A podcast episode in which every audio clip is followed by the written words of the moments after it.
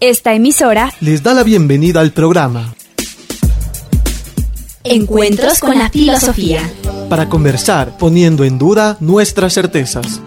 con la participación abierta de profesores de la Universidad Politécnica Salesiana, De la Universidad Central del Ecuador. de la Universidad Andina Simón Bolívar. Encuentros con la Filosofía. Se difunde semanalmente por las emisoras universitarias Infinito Digital, Voz Andina Internacional. y Radio Faxo. Abrimos nuestros micrófonos.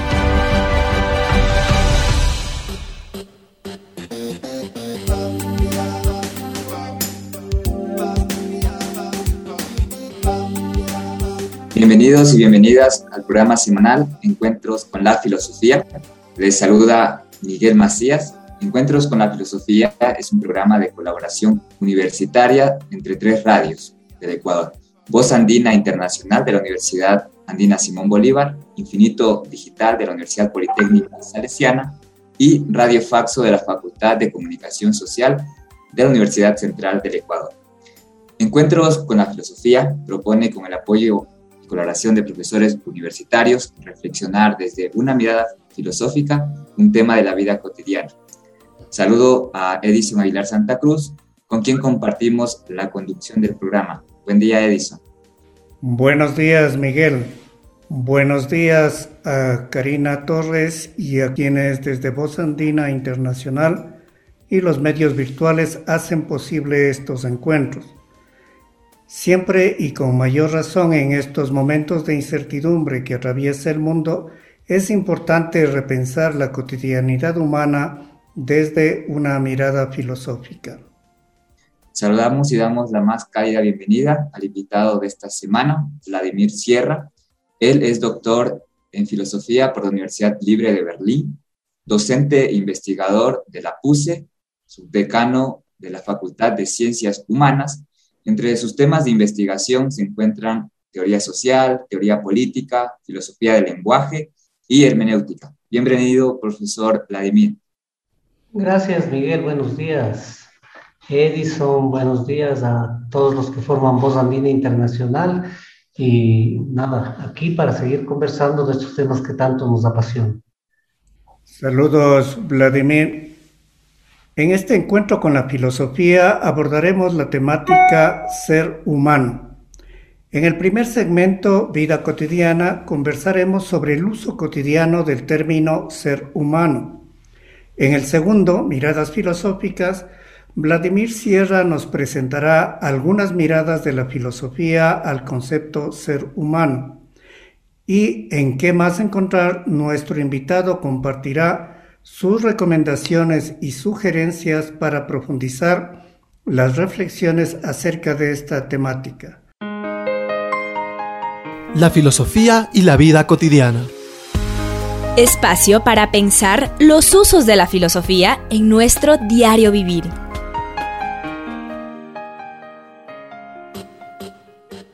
Como ya anunció Edison, empezamos este encuentro con la filosofía conversando acerca de la temática ser humano en la vida cotidiana. En algunos momentos y ocasio- ocasiones se escucha que el ser humano es un ser racional, político, religioso, lingüístico, social, finito, afectivo y otros tantos apelativos, lo que nos coloca frente a la dificultad de presentar o defender una caracterización definitiva del ser humano. Y también sabemos que cada época asigna características particulares, pues la forma de vivir o ser humano es distinta a la que vivimos ahora, lo que vivimos ahora, a lo que tal vez vivieron épocas anteriores. Y en ese sentido, eh, nos gustaría hacer la primera pregunta al profesor eh, Sierra. Eh, ¿Qué implica ser humano en el momento presente? Bueno, el momento presente es, eh, digamos, radicalmente importante para el caminar de lo que hemos denominado ya por mucho tiempo ser humano. Y es importante porque, porque desde hace algunas décadas estamos asistiendo a lo que se conoce de modo general como eh, revolución científico-técnica, ¿no? que son cambios importantísimos en varios campos de reproducción de nuestra vida. Por ejemplo, en el campo de la, de la ingeniería genética tenemos cambios sustanciales eh, en lo que tiene que ver con el dominio de la estructura básica de la vida, que son los, los genes, ¿no es cierto? Pero no solo ahí, hay cambios importantísimos desde eh, los, la investigación que se hace en neurociencia, es decir, de cómo funciona, cómo opera nuestro cerebro. Y sobre todo hay cambios fundamentales en cuanto a la implementación de tecnología digital, tanto en, software como en hardware, vinculados al perfeccionamiento de la vida humana. Muchos filósofos contemporáneos nos, nos han advertido ya de lo que ellos llaman transhumanismo, ¿no? Y el transhumanismo, como, como está codificado, digamos, en, sus componentes, es ir más allá de lo humano, ¿no es cierto? Eh, la, la, el lenguaje de ciencia ficción ha creado la palabra cyborg, ¿no? Para referirse a estos, a estos seres que serían una suerte de mezcla a veces entre inteligencia artificial, tecnología computacional y biología, ¿no? O también a veces eh, para referirse a seres eh, altamente tecnificados, ¿no? No hay que mirarlo, digo, a pesar de que esto pertenece, por, porque ahí surgió a la ciencia ficción, ahora ha dejado de ser ciencia ficción y se convierte en una problemática importantísima para todos los campos de saber. Eh, es inevitable pensar que los seres humanos nos vamos transformando radicalmente y ese es una, un privilegio para los que habitamos esta época, porque estamos asistiendo a un cambio sustancial que algunos biólogos lo consideran como cuando los, eh, los peces salieron hacia la tierra, ¿no? Es decir, la vida se origina en los mares y alguna vez esa vida se desplaza hacia la tierra, ¿no es cierto? Con, cuando los peces comienzan a transformarse en anfibios.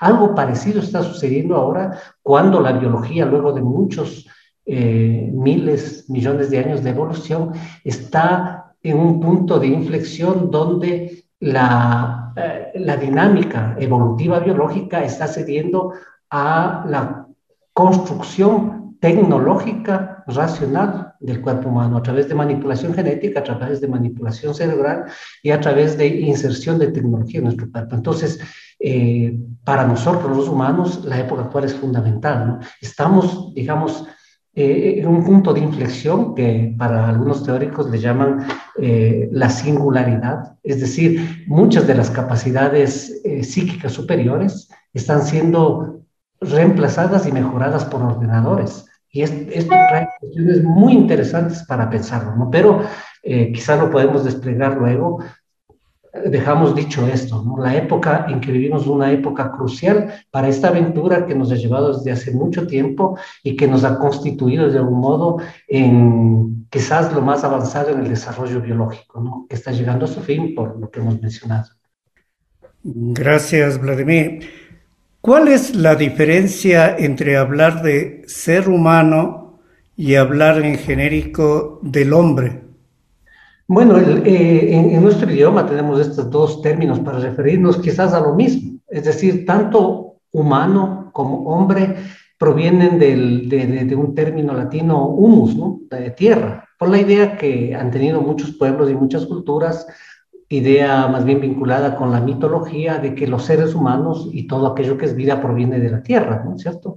Eh, digamos, está en todas las culturas y en todas las culturas se ha derivado ¿no es cierto?, el término para referir a los humanos vinculado al término que realmente refiere a la tierra. ¿no?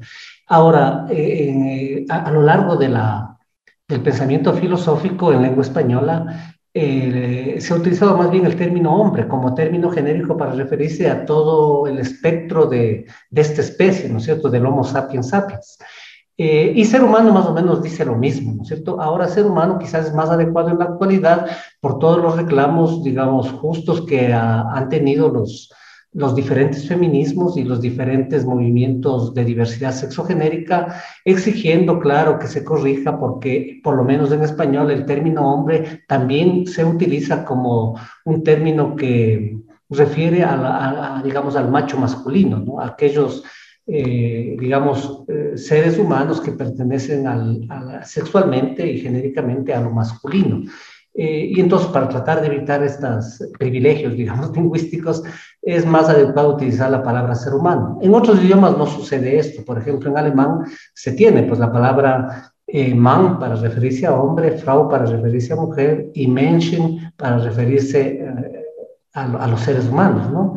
Y entonces no, no, había esta dificultad. En las lenguas, creo yo, de origen latino tenemos dificultad, como en francés, en italiano, en portugués y en español, donde el genérico eh, hombre también se lo usa para referir al, particular macho, ¿no es cierto? Entonces, en principio, el, contenido semántico de estos dos términos es el mismo, ¿no? Hay que hacer quizás una corrección que tiene que ver con estos, estas puntualizaciones de, tanto del feminismo como de los grupos eh, de minorías sexogenéricas.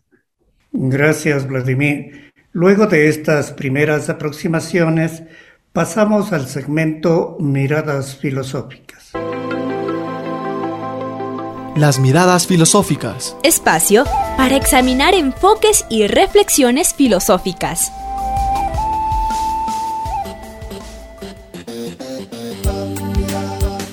Hoy se encuentra con nosotros Vladimir Sierra, quien en vida cotidiana mencionó unas primeras caracterizaciones del término ser humano, eh, por lo que ahora en el segmento Miradas Filosóficas eh, nos gustaría eh, lanzar una primera pregunta. ¿Qué lugar ocupa el ser humano en la reflexión filosófica? bueno, quizás se supone que en la filosofía eh, la categoría que más se ha pensado es la categoría de ser, ¿no es cierto? Y de ahí vienen categorías como de esencia, existencia, eh, luego ya más modernamente sujeto, subjetividad, objetividad. Pero me parece que si hay algo transversal, que es más importante que todas las categorías que mencioné, es justamente la categoría de ser humano. Porque, por ejemplo, el mundo griego, quizás el mundo griego, la, la Europa medieval, y la primera modernidad pensó mucho el ser, pero cada vez la categoría de ser se fue, como decía Heidegger, hubo un olvido sobre esa categoría. Eh, pero de lo que no ha habido olvido a lo largo de toda la historia de la filosofía es pensar el ser humano. Y por eso se podría postular desde la actualidad, claro que es una, digamos, una eh, hipótesis arriesgada de que quizás la categoría central de la filosofía es la categoría que reflexiona sobre el ser humano, dicho de muchas maneras, ¿no? desde el son politicón eh, aristotélico, pasando por el Dasein eh, heideggeriano y hasta el, el, transhumano de la actualidad. ¿no? Pero como que la reflexión filosófica eh, si, lo miramos eh, eh, en, su desplazamiento, ha tenido a la categoría de ser humano como fundamental. Y quizás hay un argumento que lo desarrolló bastante bien Hegel, en el sentido de que el ser humano parece, ¿no es cierto?, hasta donde entendemos que es el único ser que logra desarrollar lo que se conoce en filosofía como autoconciencia, ¿no? Habría que entender que muchos animales tienen conciencia de su entorno, ¿no? Y quizás un número muy reducido, quizás tienen atisbos de, autoconciencia, es decir, ser autoconsciente, que es una característica muy particular de los seres humanos, es poder entenderse a sí mismo como algo separado, primero del ser, y luego como algo finito. Y estas dos formas de comprensión, ¿no es cierto?, de entenderse como separado de lo existente y, y en tanto separado también finito, hace de nosotros quizás eh, el, núcleo desde donde el ser logra mirarse a sí mismo, eh, dicho de muchas formas en varios, en varios proyectos filosóficos. Es decir, si no hubiese el ser humano, simplemente el ser no podría ser alumbrado, es decir, no podría ser dicho, no podría ser mirado. ¿Por qué? Porque los seres humanos tenemos, somos el dispositivo que permite que el ser se pueda mirar a sí mismo. Esto lo ha desarrollado bien Hegel y por eso quizás es esa tesis la que hace de nosotros, de los seres humanos o de la categoría ser humano, central en el pensamiento filosófico. Eh, Vladimir, entonces, ¿cuáles son las miradas de la filosofía griega al concepto ser humano? En el pensamiento griego se desarrollan varias formas de mirar lo humano, ¿no es cierto? Y quizás es el, justamente, por lo menos en la tradición occidental, Grecia el lugar donde las formas mitológicas eh, de comprender al ser humano que de modo general lo entendía como parte constitutiva de la naturaleza existente, es decir, en todos los pueblos eh, mítico-mágicos, el ser humano no es algo ni superior ni separado del entorno natural, sino es una parte constitutiva, ¿no es cierto? Algo que eh, se encuentra dentro y además que está determinado por este ser mayor, digamos así, que es el sustrato eh, material, ¿no es cierto? estas ideas están muy desarrolladas también en el pensamiento oriental, eh, que es un pensamiento más bien ligado a teología, un pensamiento teológico, Y es en Occidente, tanto en las religiones occidentales como son la judeocristiana, pero sobre todo en la filosofía helénica, donde se comienza a desarrollar esta idea de que el ser humano está separado. Es decir, que, que el ser humano de algún modo es una suerte de huérfano de su soporte natural. Y además que el ser humano es algo distinto al resto de las especies animales, ¿no es cierto?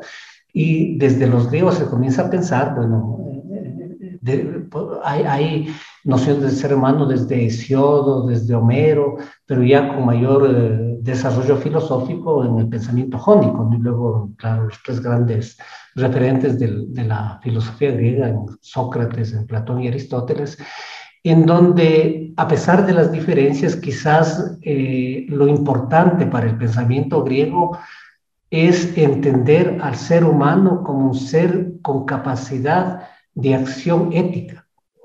Eh, recuerden que cuando Aristóteles define al ser humano como el son politikon, ejón logón, dice, ¿no? Es decir, el ser político, el ser que habla y el ser racional. serían las tres acepciones porque logos tanto eh, nos refiere a la capacidad racional del ser humano, pero también a la capacidad eh, lingüística, pues, ¿no es cierto? esto de ser racional, de poder hablar, eh, diferencia, claro, a los seres humanos del resto de, especies animales, pero sobre todo para el pensamiento griego lo que más diferencia al ser humano del resto de, entes existentes es su capacidad política. ¿no? Recuerden que son politicón no, no, no, dice tanto el animal político en el sentido que lo entendemos ahora, sino que refiere el animal que vive en polis, ¿no es cierto? El animal social porque polis es la palabra griega para referir a la ciudad-estado, ¿no es cierto? Y entonces eh, la característica principal del ser humano es ser un animal, en esto están claros los griegos que pertenecemos al, mundo animal, pero que a diferencia del resto vivimos en polis, no en sociedad, porque seríamos animales eh, que viven en sociedad, eh, no sería distintivo, porque ustedes saben que muchos animales, sobre todo mamíferos, viven en sociedad, ¿no? son animales sociales. Ahora, vivir en una polis significa vivir en algo que está constituido políticamente, y esto nos hace diferentes. Pero si seguimos en el mismo libro de Aristóteles, eh, vamos a llegar al capítulo, creo que es 5 u 8, donde habla sobre la ciudad perfecta, ¿no es cierto? Y ahí dice que todo lo que eh, el ser humano tiene que hacer desde la política, no es sino crear condiciones para que el ser humano se convierta en un sujeto eh, eh, ético constituido, ¿no es cierto? Para que la, la, construcción política de, del espacio donde él habita, en este caso de la polis, le permita, no a un ser humano, sino a todos, porque de lo contrario no es posible convertirse en seres virtuosos. Y de ahí que la ética, ¿no es cierto? Por ejemplo, la ética nicómaco, que es la, eh, digamos, el texto de Aristóteles dedicado a su hijo, a su hijo, lo que busca es esto, ¿no es cierto? Es decir, la aspiración máxima del ser humano es llegar a habitar un espacio que es la polis, donde todos aquellos que habiten se guíen por lo que los griegos llamaron eh, la virtuosidad. Y se alejen del vicio. Y esta es una construcción ética importante. De ahí que, por ejemplo, el término paideia, que significa educación, más bien formación en griego, tiene que ver con esto. Nosotros griegos estaban muy preocupados de cómo formabas a los jóvenes, desde los niños, ¿no cierto?, para que se conviertan en, ciudadanos virtuosos, porque solo ahí la, ciudad podría lograr, o la aventura humana podría lograr algo fabuloso en el pensamiento griego que es la, la felicidad, ¿no es cierto? La felicidad es un estado del alma, ¿no es cierto? Eh, entendiendo alma no como no bajo la perspectiva cristiana, un, un, estado del espíritu humano de una tranquilidad absoluta, ¿no? y eso solo se logra cuando los seres humanos han alcanzado un nivel alto de virtuosidad, ¿no? Entonces, eh, eh, desde ahí podemos reconstruir que para el pensamiento griego, como digo, a pesar de las distintas formas de comprensión, algunas aristocráticas, como el caso de Aristóteles y Platón, otras más democráticas, como, el caso de los sofistas, había esta búsqueda por la perfección moral de los seres humanos. ¿no? Y, y, quizás la moralidad humana es realmente aquello que diferencia a los humanos del resto de Somos capaces de construir un mundo en el cual podamos ser felices. Eh, esa fue la aspiración máxima de la ética y la política griega. Eh, gracias, profesor Sierra. Nos gustaría dar un salto tal vez histórico a este momento que se llama el Renacimiento, donde se habla de una nueva forma de ver al ser humano. ¿Cuál era esa manera de concebirlo en esa época concreta del Renacimiento? Eh, para algunos autores del Renacimiento es el segundo momento, digamos, luminoso, por llamarlo de un modo, de la experiencia eh, humana en la cultura occidental. ¿no? El primero es la Grecia de Pericles, que acabamos de referirnos, ¿no es cierto? Y el segundo sería el, quizás la Florencia de los Medici, ¿no es cierto? Donde surge el, Renacimiento.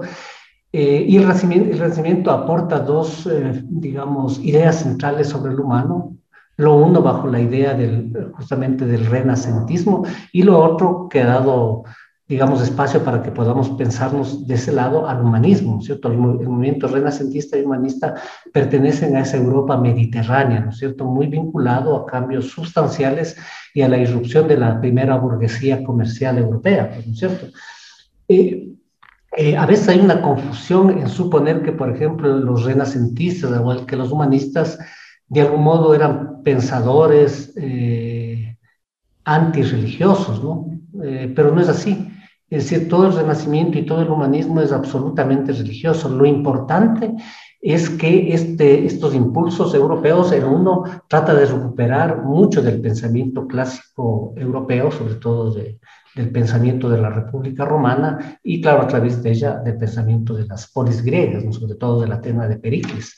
Pero por otro lado, el, humanismo lo que trata es de justamente dar rostro o, otorgar nuestro rostro a lo divino. Y eso es lo importante, porque ustedes recuerdan todas las obras de los artistas renacentistas o todas las obras de los escritores humanistas, eh, no tienen una crítica hacia, el, hacia la forma de comprensión religiosa del mundo, sino un trabajo importantísimo en tratar de dar características humanas a lo divino.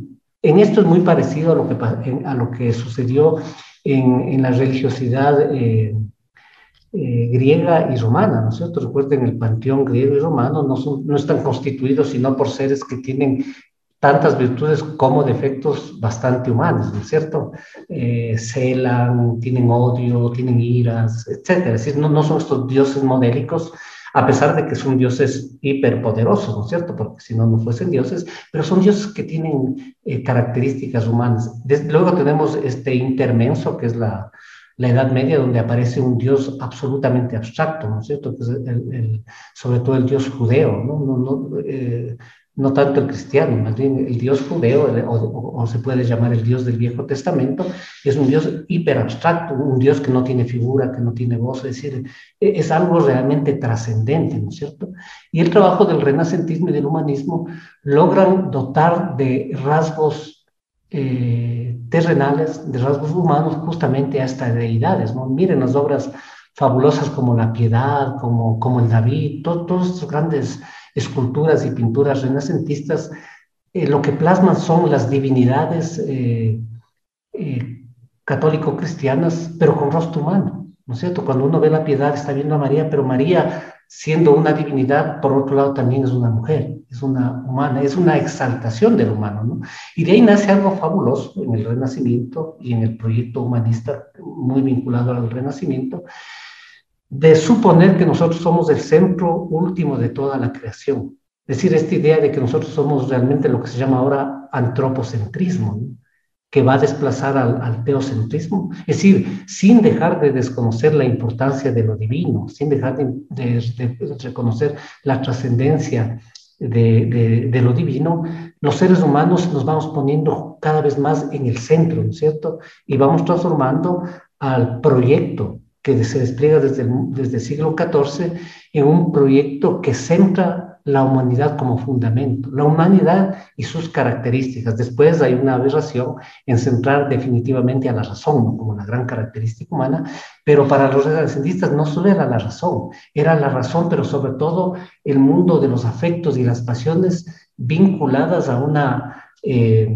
sismundidad, a una no trascendencia que nos articula, este, este gusto por vivir en la, naturaleza, este gusto por, lo, por todo aquello que está poblado eh, a nuestro alrededor, sean estos los animales, el canto de las aves, etcétera, ¿no? Y el gusto por nosotros mismos, es decir, por los afectos humanos, por la capacidad de perceptiva humana, es decir, ese entronar al ser humano eh, como el único inicio, sentido y fin de la aventura que tenemos hacia adelante hasta la actualidad. Entonces, de ahí la importancia de la concepción que desarrolla el humanismo y el renacimiento desde el siglo XIV en relación a nosotros mismos. Es una exaltación, por ejemplo, del cuerpo, que no había. La belleza del cuerpo vuelve a ser importante, eh, el enaltecimiento de las cualidades humanas que habían sido negadas por las religiones medievales vuelven a florecer.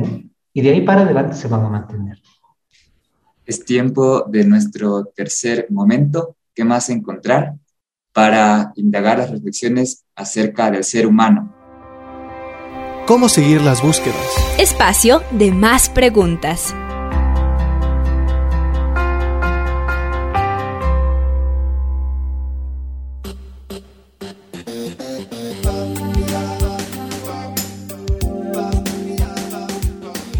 En este encuentro con la filosofía hemos conversado con Vladimir Sierra. Él presentó algunas aproximaciones tanto al término como al concepto ser humano. Luego, resumidamente, expuso las principales concepciones filosóficas sobre este tema. Indudablemente, con este encuentro no se acaba la reflexión, por eso, en ¿Qué más encontrar? solicitamos a Vladimir Sierra sus recomendaciones bibliográficas y audiovisuales para ahondar en la indagación sobre el ser humano. Eh, bueno, de, esto hay mucho, ¿no? Pero no sé, eh, no hemos hablado de algo importante y hay un texto eh, de Schella, de un ah, filósofo, digamos, vinculado justamente a estos temas alemán, que se llama El lugar del hombre en el cosmos. Es un texto pequeño y, muy claro, en el sentido de que él sitúa una definición del humano eh, importante y es aquella que el ser humano es el único, digamos, eh, animal capaz de construir mundo. Y esto es fundamental. El ser humano no habita ecosistema como los animales, sino reproduce su vida en un espacio hiperartificial construido por él material y simbólicamente que se llama mundo. Y ese momento, o digamos esa actividad, nos desgarra del ser natural. Nunca más el ser humano habitará la naturaleza, sino habitará la infinidad de mundos. Entonces, un texto fabuloso, pequeño y un clásico ¿no? de la discusión sobre la antropología filosófica. De ahí hay cosas interesantes, estoy más bien recordando lo que hemos conversado para apuntalar cierta biografía, ¿no? Eh, bueno, eh, muchos textos, pero quizás eh, mm, el malestar en la cultura de Freud, ¿no? porque ahí tenemos otra visión interesantísima del ser humano como ser sexualizado, como ser determinado por sus pulsiones inconscientes, ¿no? como ser erótico y tanático a la vez. Es decir, hay una visión también eh, romántico, crítica a, a la concepción moderna de hombre como ser racional, eh, que vale la pena pensarla, ¿no? Junto con algunos textos de Nietzsche que también tienen eh, esta visión del superhombre, etcétera, etcétera. Son formas críticas a, en cambio, al, homo racionales de, de Descartes, ¿no es cierto? Que también es importante en los textos cartesianos donde él cree que el ser humano es la composición, digamos, de dos esencias, ¿no? De la que piensa y de la que existe como materia. Eh, es decir, en esa línea quizás lo mejor es la ética de Spinoza, eh, que es una exaltación así casi divina de lo humano, muy vinculado con su racionalidad. Entonces, eh, hay mucho y, creo que también eh, no hemos hablado mucho de la concepción del ser humano como ser eh, animado por la divinidad, que es la concepción en la tradición nuestra católico-cristiana, ¿no? Somos hijos de Dios, el ser humano como aquel ser que tiene vida porque algo permite que la tenga y esa es la energía divina, ¿no es cierto? Hay una concepción importante que, por ejemplo, en el caso de nosotros latinoamericanos es fundamental por nuestra vinculación eh, con la cultura europea eh, eh, mediterránea por la conquista, pues, ¿no?